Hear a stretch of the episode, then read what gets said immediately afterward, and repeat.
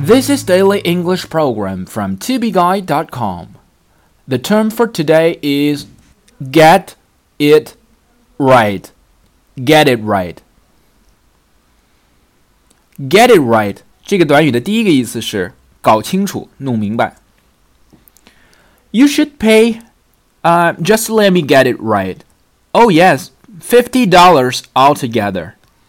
你需要付，呃，我想想， 嗯，对了，一共五十美元。You should pay.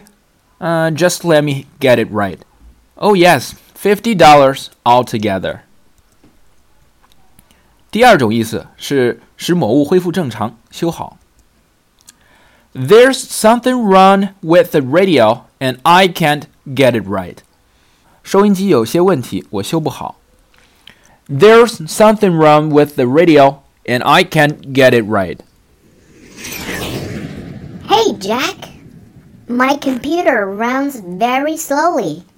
Can you help me get it right? Oh, yes, I'll do it. It's a piece of cake for me. Uh, I'm sorry, Rose. Um, I didn't get it right.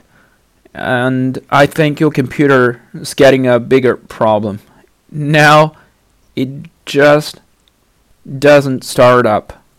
Um, I think you'd better get it back to the store. For more video series of my show, please check out my website at tubeguy.com or follow us on WeChat.